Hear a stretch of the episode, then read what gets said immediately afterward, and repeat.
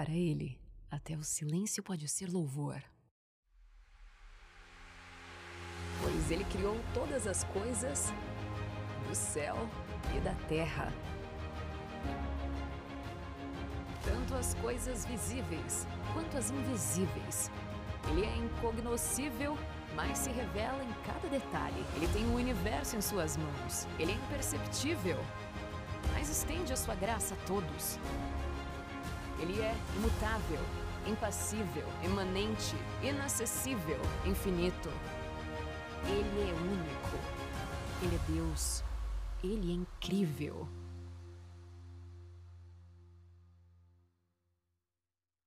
Sejam todos muito bem-vindos à Fonte São Paulo.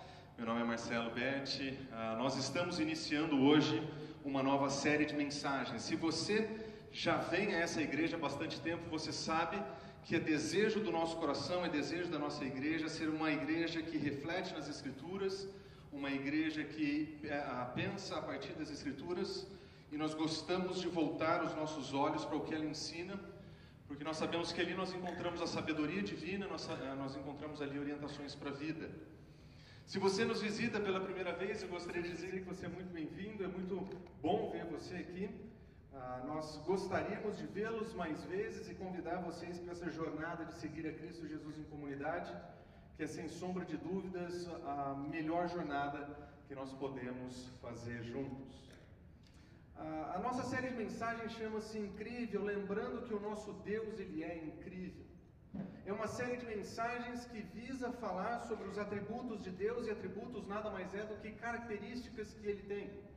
O nosso Deus tem características que lhe são peculiares, características que ninguém mais tem, características que pertencem a Ele, que o descrevem e que, por o descreverem dessa maneira, o fazem distinto de todas as outras coisas, de todas as outras pessoas que nós conhecemos. Mas a bem da verdade, a razão pela qual nós vamos estudar isso ela está de certa forma alinhada com aquilo que J.R. Becker fala no início do seu livro O Conhecimento de Deus. Ele diz o seguinte: a convicção por trás desse livro é que a ignorância de Deus está na raiz de grande parte da fraqueza da igreja. A igreja dos dias ah, que esse autor escreve, ah, na década de 70, era uma igreja que, da perspectiva dele, era uma igreja enfraquecida.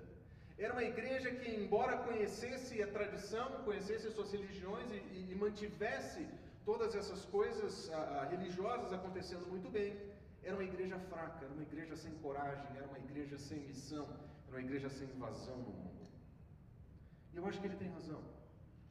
Nos nossos dias, pouco mais de 40 anos de quando ele escreve essa frase, nós olhamos para a nossa igreja, nós olhamos aquilo que nós conhecemos como igreja, nós percebemos que a igreja dos nossos dias é igualmente fraca. Ela não conhece a Deus verdadeiramente. E porque não conhece a Deus muito bem, ela busca de Deus aquilo que ele não promete oferecer. Porque não conhece muito bem e espera de Deus o que ele não promete oferecer. Porque não conhece a Deus, não vive intimidade com ele. Aliás, a igreja dos nossos dias, ela confunde emoção com espiritualidade. Como se existisse algo sensacional que acontece em um determinado momento de um dia da semana específico e que as lágrimas ali derramadas seriam renovadas. E sete e meia da noite é domingo. A espiritualidade estaria viva e ativa, mas segunda-feira, sete horas, sete e meia da manhã, a vida segue como se nada tivesse acontecido. Espiritualidade não é emoção, embora a espiritualidade não, a, a, não seja contrária a ela. É uma igreja que confunde prosperidade com bênção. Quantas vezes nós vemos as pessoas dizendo que bênção, hein, irmão? Carro novo, trabalho novo. Como se as bênçãos materiais, como se a prosperidade material fosse um sinal da bênção divina. Como se Deus precisasse fazer algum tipo de consórcio espiritual. Você me entrega as suas lágrimas, eu te entrego meu carro, ou pior, crápulas, o nome de pastor dizendo: Me dê o seu dinheiro e Deus te dará o dele. A igreja confunde prosperidade com bênção, confunde ativismo com comunhão. Se eu trabalhar bastante, se eu fizer bastante, se eu tiver minha agenda cheia de compromissos religiosos, então eu vou ter intimidade com Deus, então eu vou estar próximo dele. Como se fazer coisas em nome da religião fosse de alguma forma um modo de se achegar a Ele. Confunde informação com relacionamento. Se eu decorasse essas frases, se eu soubesse esses teólogos, se eu lesse essas confissões, então eu teria um relacionamento com Deus. Se eu decorasse as perguntas e respostas dos catecismos, se eu soubesse o que eles dizem, então eu teria relacionamento com Deus. E confunde linguagem com devoção. Deus é mais, não é verdade? A, a, a sensação que nós temos é que se nós conseguirmos colocar a, o maior número de chavão na nossa linguagem, nós vamos então transformar essa linguagem em devoção. E essas confusões atestam o fato de que a nossa igreja ele está enfraquecida por falta do conhecimento de Deus. No livro de Oséias, o profeta alerta o povo com as seguintes frases do Senhor, com a seguinte palavra do Senhor: ele diz: O meu povo foi destruído por falta de conhecimento. Nos dias de Oséias existia na liderança religiosa de Israel pessoas que eram encarregadas pelo ensino, pessoas que eram encarregadas por dirigir a nação, pessoas que eram encarregadas de transmitir o conhecimento de Deus. Mas a falta da transmissão desse conhecimento, a falta da recepção desse conhecimento, fez com que o povo de Deus fosse destruído. Olha quão duras são as palavras do Senhor aqui. Uma vez que vocês rejeitaram o conhecimento, eu também rejeito como os meus sacerdotes. Ele está olhando para aqueles que eram os líderes religiosos.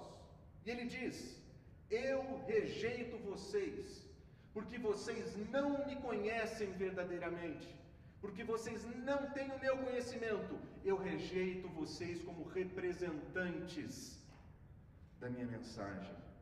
E porque vocês ignoraram a lei de Deus, eu vou ignorar os seus filhos. E os seus filhos aqui não são os seus descendentes biológicos. Essa é a comunidade que seguia esses líderes. Existia talvez um acordo não escrito, não verbal, entre aqueles que não falavam sobre o conhecimento e aqueles que não recebiam. Aqueles que faltavam em entregar estavam bem, aqueles que faltavam em receber estavam bem. Deus viu que o seu povo foi destruído por falta de conhecimento. E ele alerta um pouco à frente: eu desejo amor leal e não sacrifícios, conhecimento de Deus ao invés de holocaustos. É muito interessante o modo como Deus se descreve aqui. Ele está olhando para aquela nação a quem ele escolheu, separou e instituiu naquela nação o modo como ele deveria ser adorado. Sacrifícios, holocaustos faziam parte do modelo da religião. Eram meios pelo qual aquele povo mostraria sua devoção e reverência a Ele. Mas a prática dessa religião, desassociada com conhecimento e relacionamento com Deus, eram vazias. E ele diz o seguinte: o desejo que ele tem, o que Deus quer, é amor leal. Amor leal e conhecimento de Deus. Amor e conhecimento não estão em oposição. Na verdade, da mesma forma como os sacrifícios de holocaustos descrevem esse movimento vazio da religião naqueles dias, o amor leal e o conhecimento de Deus andam de mãos dadas. Um Deus que anda de mãos dadas, o conhecimento de Deus anda de mãos dadas com um amor que é manifesto no modo como ele se relaciona. Um amor que é manifesto em lealdade a Deus. Conhecimento produz lealdade. É por isso que quando Becker vai escrever esse livro, ele diz o seguinte: o nosso objetivo ao estudar a Deus ou a divindade deveria ser uh, conhecer melhor o próprio Deus. Nossa meta não deve ser aumentar o nosso conhecimento simplesmente das doutrinas uh, acerca dos atributos de Deus, mas também o Deus vivo a quem eles pertencem voltar os nossos olhos para as Escrituras para procurar o que ela ensina sobre o nosso Deus, não tem a intenção de satisfazer as nossas curiosidades, não tem a intenção de satisfazer a nossa cognição e dizer nós sabemos sobre quem Ele é. Conhecer na linguagem bíblica é conviver, conhecer e estar junto, é relacionar. Porque uma igreja que conhece a Deus enfrenta a oposição com coragem. Quando nós olhamos para o livro de Atos, nós vemos a igreja crescendo debaixo de ferrenha perseguição. E eles eram corajosos. Várias vezes nós vemos os apóstolos se levantando corajosamente para pregar a palavra. Eles apresentam corajosamente a mensagem de Cristo diante das autoridades, correndo risco de vida e prisão. Eles mantêm a sua coragem. Quando a situação está ficando feia, capítulo 4, eles oram: Senhor, nos dá coragem para falar de modo destemido. Uma igreja que conhece, ela é corajosa. Ela vai enfrentar a oposição com coragem. Ela enfrenta as dificuldades com dependência. Sabe que não tem como controlar todas as coisas e depende do próprio Deus. Sabe que a situação está fora do controle. Nós não temos como controlar o mundo, nós não temos como controlar a pandemia, nós não temos como controlar tudo ao nosso redor.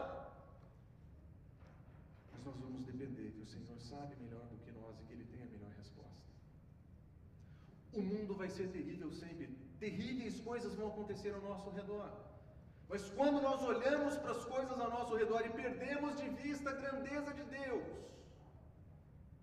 nós não dependemos dele no meio das dificuldades, nós olhamos para nós, como se nós conseguíssemos responder todas as coisas. Uma igreja que conhece a Deus, ela enfrenta a escassez com gratidão. Paulo, em 2 Coríntios capítulo 8, ele vai falar que uma igreja da profundeza das suas, da sua pobreza, ela contribui generosamente. Ela ajuda os irmãos que estão passando fome em Jerusalém. Eles assistem, eles ajudam, porque eles sabem que escassez não é diferente de gratidão. Sabe que escassez é um meio pelo qual nós podemos nos aproximar do. Uma igreja que conhece a Deus enfrenta o falso ensino com a verdade. Em dias em que pastores se levantam dizendo que não existe ortodoxia, que não existe certo ou errado, em dias em que as pessoas estão, a partir das Escrituras, defendendo um outro Deus, uma outra espiritualidade, uma outra igreja, nós precisamos voltar aquilo que Cristo ensina, para aquilo que Deus ensina e enfrentar o falso ensino dessa forma. E ele evita a religiosidade com devoção. Religiosidade não tem nada a ver com devoção. Religiosidade é a manutenção de rituais semanais. Eu cumpro tabelas, eu faço tarefas. Religiosidade não tem nada a ver com se relacionar com Deus. E devoção é um estado de maravilhamento ah, o fato de que Deus é tão distinto, tão distante, tão superior a nós, faz com que os nossos olhos se voltem para Ele com, com gratidão, com, com um maravilhamento, como se o nosso Deus ele fosse algo tão grande, tão elevado, tão superior, que nem digno eu seria de estar perto dele. Quando a grandeza de Deus fica evidente, quando a grandeza e superioridade, quando a majestade dele fica evidente diante dos meus olhos, eu só consigo retornar a ele, eu só consigo responder a isso com devoção. Uma igreja que conhece a Deus, ela enfrenta a religiosidade. Por isso que a proposta dessa série é conheçamos o Senhor e esforcemos-nos por conhecê-lo. A ideia é que nós, como comunidade, precisamos conhecer o Senhor. O convite é: vamos conhecer o Senhor, vamos nos esforçar por viver com Ele, vamos aprender o que significa ou quem Ele é. Vamos considerar aquelas características que só Ele tem. E diante da Sua grandeza, maravilhados, vamos voltar os nossos olhos e o nosso coração em devoção absoluta, irrestrita ao nosso Deus. Porque a igreja que não conhece bem o seu Deus é uma igreja que será levada por vento de doutrinas, será uma igreja enfraquecida, será uma igreja que não subsiste dificuldade. Por isso, o convite para nós hoje é: vamos conhecer o nosso primeiro atributo que nós vamos conhecer do nosso Senhor nessa manhã é o atributo de que Ele é incognoscível.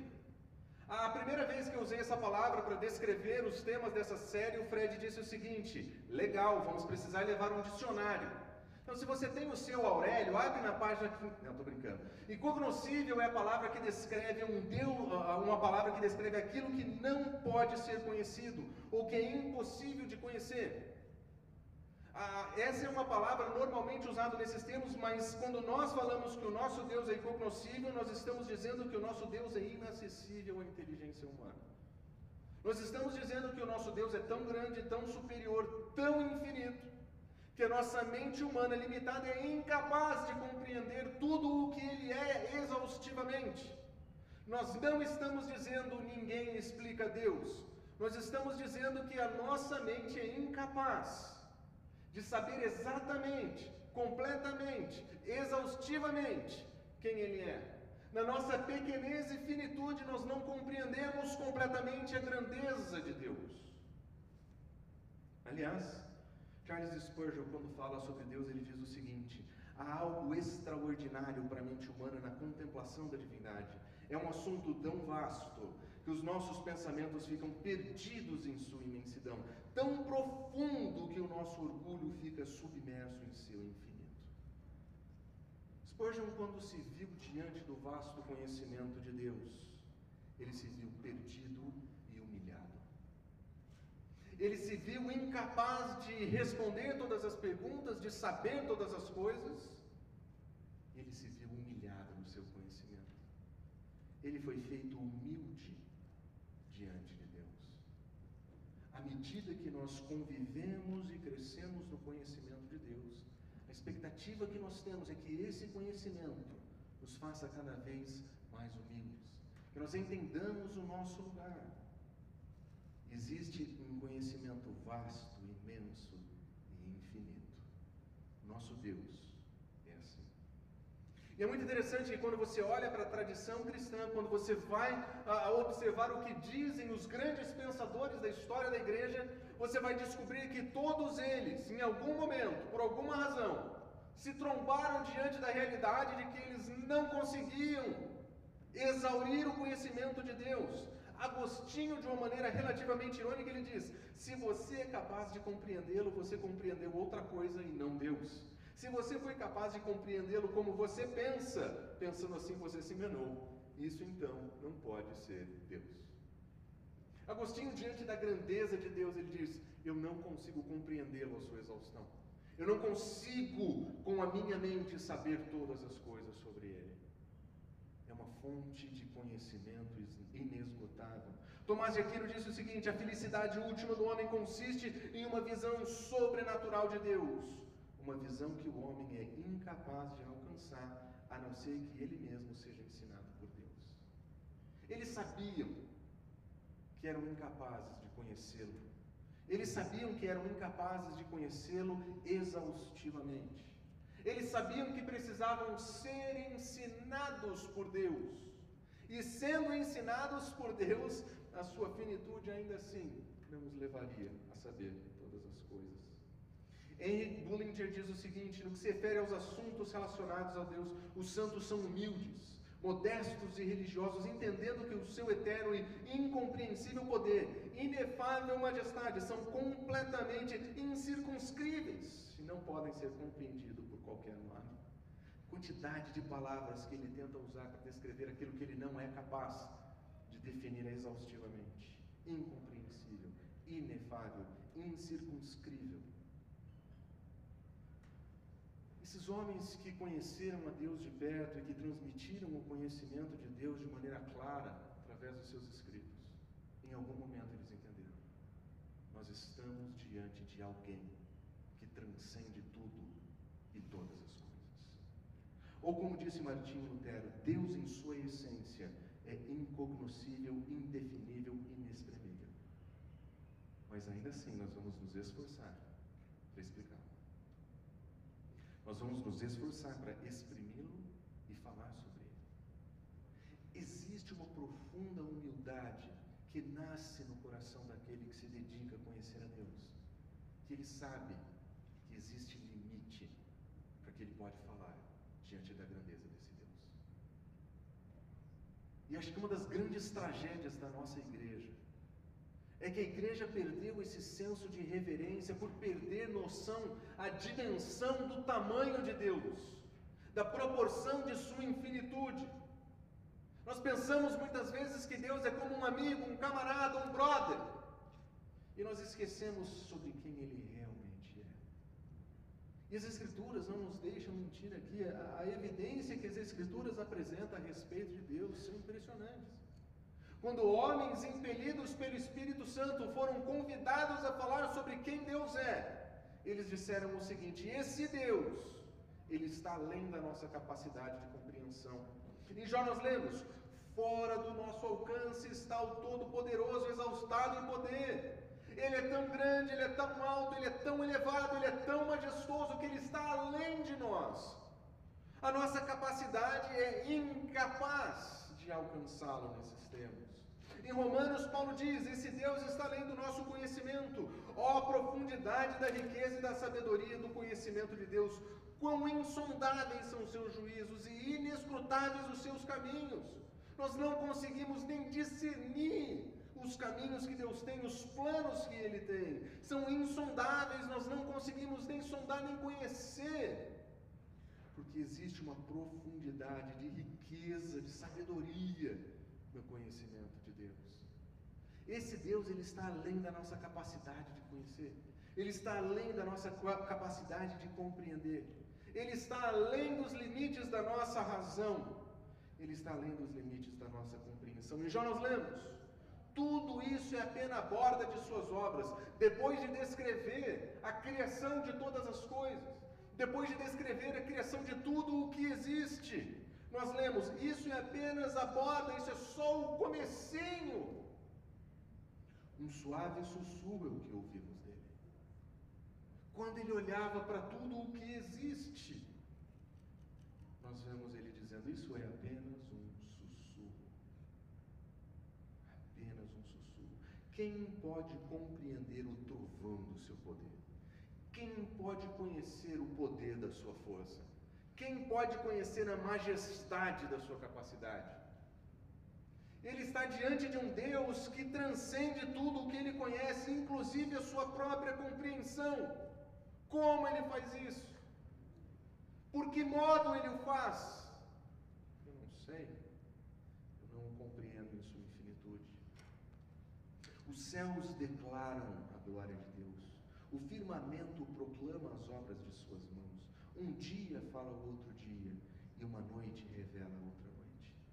Porque esse Deus que não se pode conhecer, que está além da nossa compreensão, que está além das nossas capacidades, é um Deus que se faz conhecido através de suas obras. É um Deus que quer ser conhecido e ele convida os seres humanos a o conhecer. E ele deixa isso estampado na sua criação ah, os próprios movimentos do dia após o dia manifestam isso. O salmista, quando olhava para os céus, ele via a declaração da glória de Deus. Ele olhava para o céu e via a proclamação das obras da mão de Deus. Ele diz que um dia fala, uma noite revela. Esse Deus quer ser conhecido. Esse Deus quer dar-se a conhecer. E Ele quer fazer isso de um modo que nós possamos entender. Existe declaração, existe revelação, existe fala. Deus quer ser ouvido e todos os dias Ele proclama a sua voz por todos os cantos, em todos os lugares. A sua voz é declarada na sua, a sua glória é declarada na criação. Mas essa declaração, ela é feita sem palavras. É um discurso sem palavras, não se ouve a sua voz. Mas observe, mas a sua voz ressoa por toda a terra e as suas palavras até os Deus quer ser conhecido.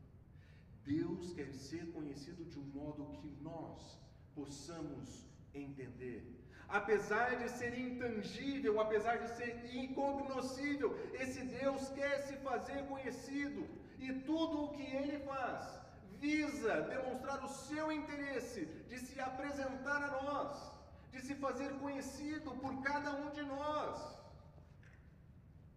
Como disse Spurgeon, embora os corpos celestes se movam em silêncio solene, ainda assim, aos ouvidos da razão, eles proferem ensinamentos preciosos.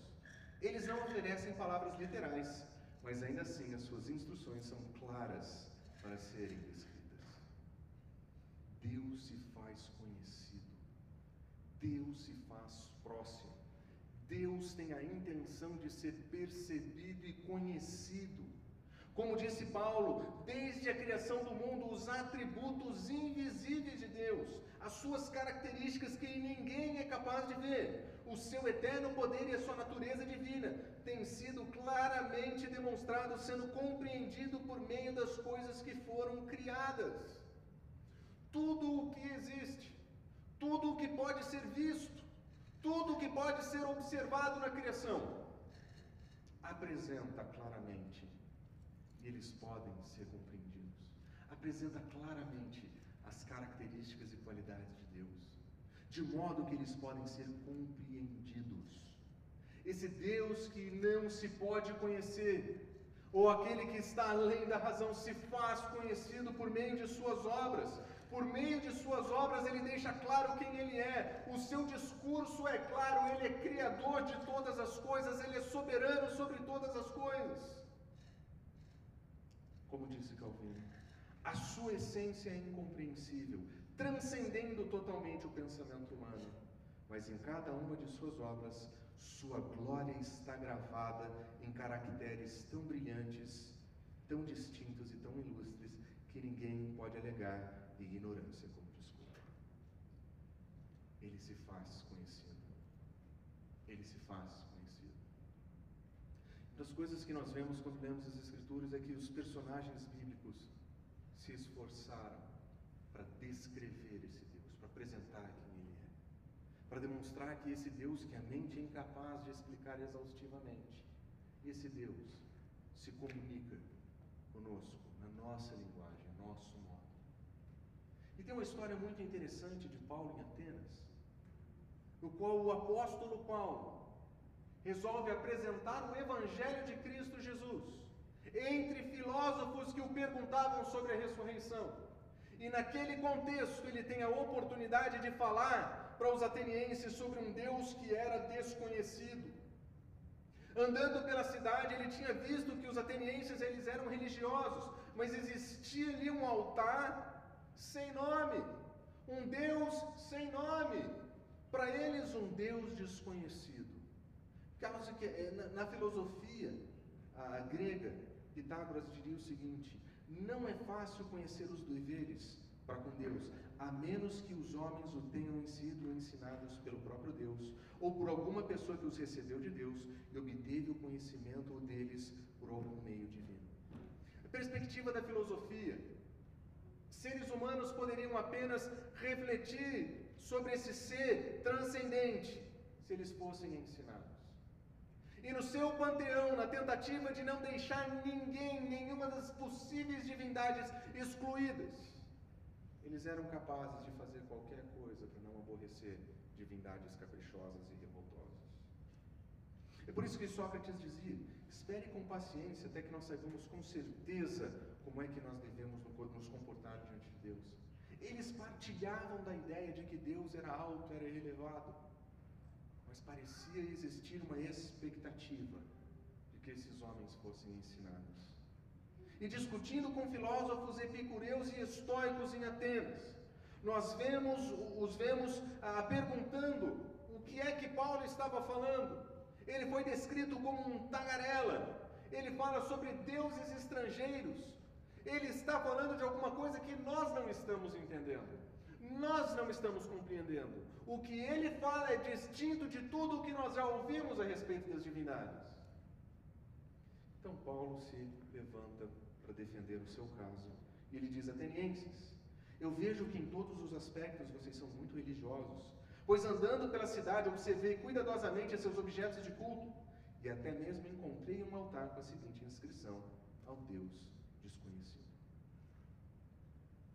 Paulo entendia as diferenças que existiam entre o que ele acreditava sobre Deus e o que aqueles atenienses acreditavam sobre ele. E de uma maneira muito perspicaz, Paulo vai descrever o Deus de Israel nos termos da filosofia e vai demonstrar que esse Deus que eles não conhecem é o Deus que ele proclama. E ele vai demonstrar que esse Deus que está acima de todas as coisas, separado de todos nós, ele quer ser conhecido por todas as pessoas. Esse Deus desconhecido, Paulo diz, o que vocês adoram, apesar de não conhecer, é esse que eu anuncio para vocês. Esse Deus que os atenienses diziam, nós somos incapazes de conhecer, para nós ele é incognoscível, para nós ele está distante, para nós ele está separado, nós não sabemos quem ele é, nós não sabemos o seu nome, nós não sabemos de onde ele vem ou para onde ele vai. Paulo vai dizer: Eu vou dizer para vocês quem ele é. Nós esperamos alguém, seja Deus ou alguém inspirado por ele, que nos ensine os deveres para com Deus. E Paulo então se levanta e ele diz o seguinte: Esse Deus que vocês não conhecem. Ele é o Criador de todas as coisas. O Deus que fez o mundo e tudo o que nele há. Ele é o Senhor do céu e da terra e não habita em santuários feitos por mãos humanas. Ele não cabe nos seus templos. O templo de Atena é lindíssimo, mas ele não cabe lá dentro. O templo de Diana em Éfeso é maravilhoso, mas ele não cabe lá dentro. Esse Deus que vocês não conhecem, ele cria todas as coisas. Ele está antes de todas as coisas. Mas o modo como Paulo descreve o Deus Criador é muito parecido com os filósofos gregos diziam. Epíteto dizia o seguinte: ah, ah, deve ser é, ter o fato de ter Deus como nosso Criador existia entre os gregos a percepção de que as coisas que existem devem ter vindo de algum lugar. E o conceito de um Deus criador não era incomum entre eles. Platão diria que ele é o criador e pai do universo. Todas as coisas tinham sido criadas por essa entidade, por esse Deus. Os gregos conheciam o conceito de um Deus que era criador. Eles conheciam o conceito de alguém que era criador do universo. Mas Paulo não para aí, ele continua. Ele não é servido por mão de homens. Ele é tão inacessível que ele não tem nenhum templo, nenhum templo, nem precisa de que pessoas o sirvam ali com suas mãos. Como se ele estivesse precisando de alguma coisa como se ele precisasse de ajuda, porque ele mesmo dá todos vida e ele dá fôlego a tudo mais. Ele não precisa ser servido. E até aí, os atenienses poderiam concordar com eles, porque Eurípides diria: Deus, se é de fato Deus, ele não tem necessidade de nada. Paulo está navegando entre o caminho do Deus que se revela na Escritura e aquilo que aquelas pessoas conhecem sobre Deus. Mas ele tem um alvo para apresentar. Ele quer demonstrar que esse Deus que eles desconhecem se faz conhecido. Ele diz: esse Deus é soberano de um só, ele fez todos os povos para que povoassem a terra, tendo determinados os tempos anteriormente estabelecidos, os lugares exatos onde deveriam habitar. Esse Deus que vocês não conhecem, ele é soberano, mas preste atenção no modo como Paulo fala, ele escolheu um só. Nós sabemos de quem Paulo está falando, nós entendemos que essa é uma alusão para a criação do homem. Ele está apontando para Adão e está dizendo: ali existe o começo de todas as coisas e existe algo novo aqui para os atenienses. Eles não partilhavam dessa convicção, mas esse é o início do ponto que Paulo tem para oferecer. E ele diz: os homens foram colocados para buscar, ah, para habitar. E ele disse o seguinte na sequência: Deus fez isso para que os homens o buscassem. A intenção desse Deus que vocês não conhecem é coordenar a criação de tal modo que as pessoas possam buscá-lo. Quem sabe tateando pudessem encontrar, embora ele não estivesse tão longe de nós.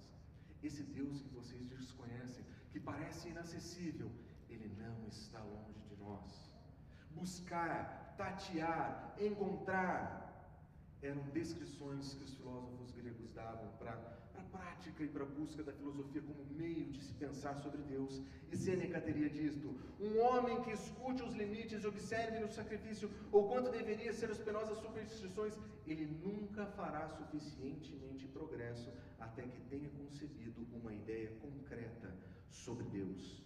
Eles sabiam que as pessoas precisavam aprender a viver de uma maneira ajustada e só conseguiriam se tivessem conhecimento, uma ideia correta sobre quem Deus era. É por isso que eles tateavam, é por isso que eles buscavam. Eles queriam encontrar ali alguma coisa.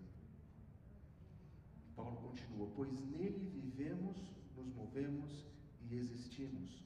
Como disseram alguns dos poetas de vocês, também somos descendência dele além de costurar na linguagem que os atenienses pudessem entender aquilo que a Escritura ensina sobre Deus.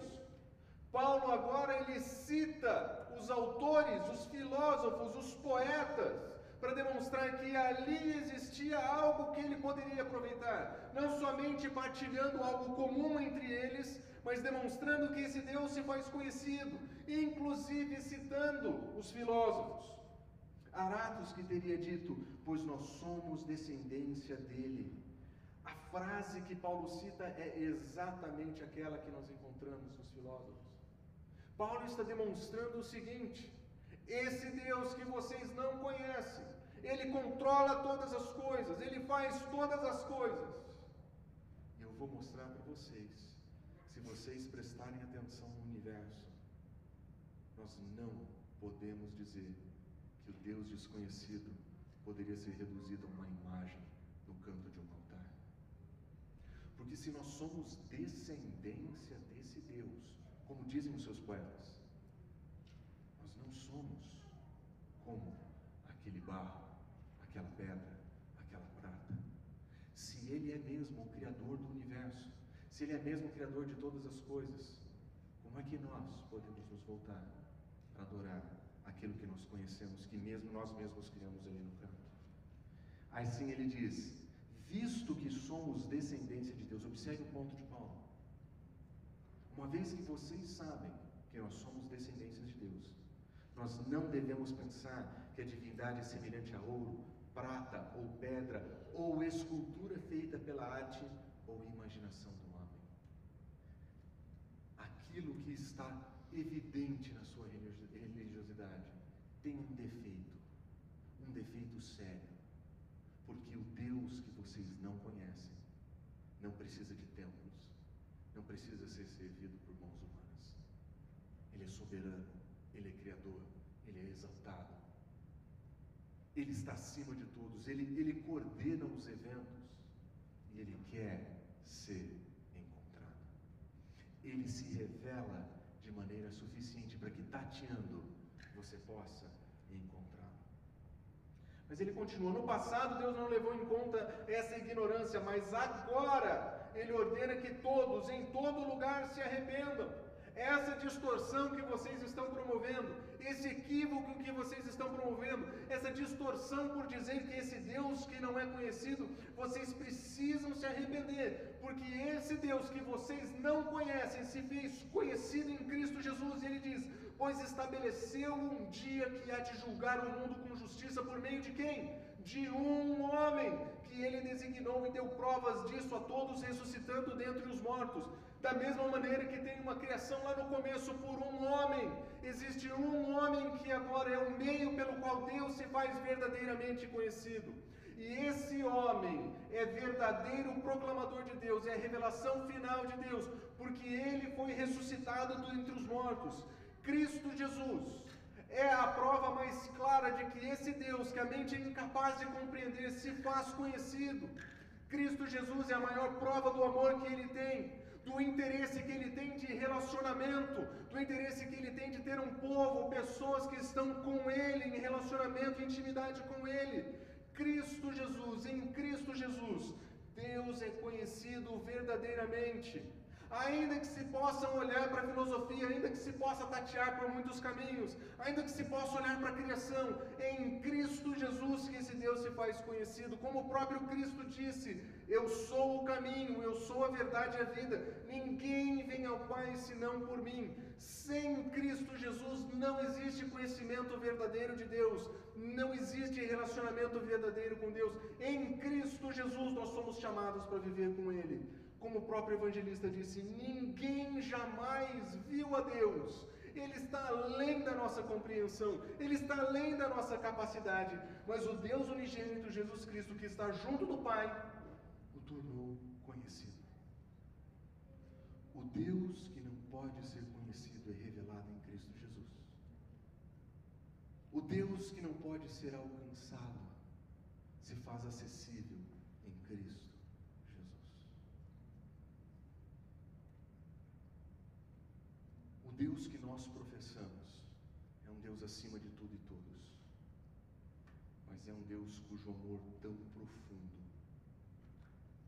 ele se entregou para morrer no nosso lugar, para que nós fôssemos chamados de seus filhos. Esse Deus, grandioso como Ele é, majestoso como Ele é, ele se humilha até o ponto de ser identificado não somente um homem, como um servo. Ele morre no nosso lugar, porque ele quer ser conhecido. Ele quer que em Cristo Jesus nós o conheçamos verdadeiramente, em intimidade, em proximidade, com relacionamento. E o mais bonito da história de Paulo é que assim que ele termina de falar, alguns se juntaram a ele e creram. Entre eles estava Dionísio, homem do Areópago, e uma mulher chamada Damas e outras pessoas naquele dia, naquele lugar, por causa da mensagem de Paulo, o Deus conhecido através de Cristo Jesus foi proclamado e recebido, foi crido.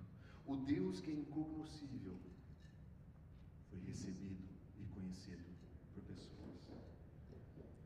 Como Henry Bullinger disse, o mais evidente e excelente caminho e sentido para o conhecimento de Deus nos é apresentado em Jesus Cristo o Filho de Deus encarnado, feito homem. Ele é o único caminho.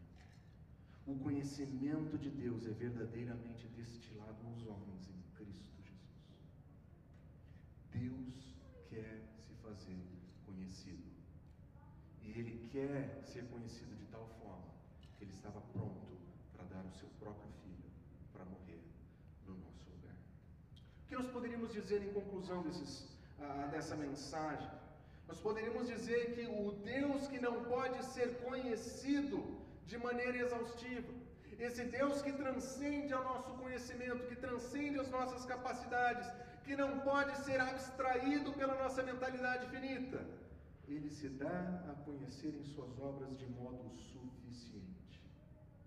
Esse Deus que não pode ser conhecido exaustivamente, ele se dá a conhecer em suas obras suficientemente é possível olhar para o lado e dizer: existe alguém maior do que eu aqui. Mas em Cristo Jesus, ele se faz conhecido pessoalmente. Deus não quer simplesmente que as pessoas saibam ao seu respeito. A intenção não é que, ele tenham, ah, que eles tenham informações sobre quem Ele é. Ele nos convida a uma vida com Ele. Porque a vida eterna é conhecer o nosso Senhor. A vida eterna nada mais é do que conhecer o nosso Deus, soberano, separado, distinto, majestoso,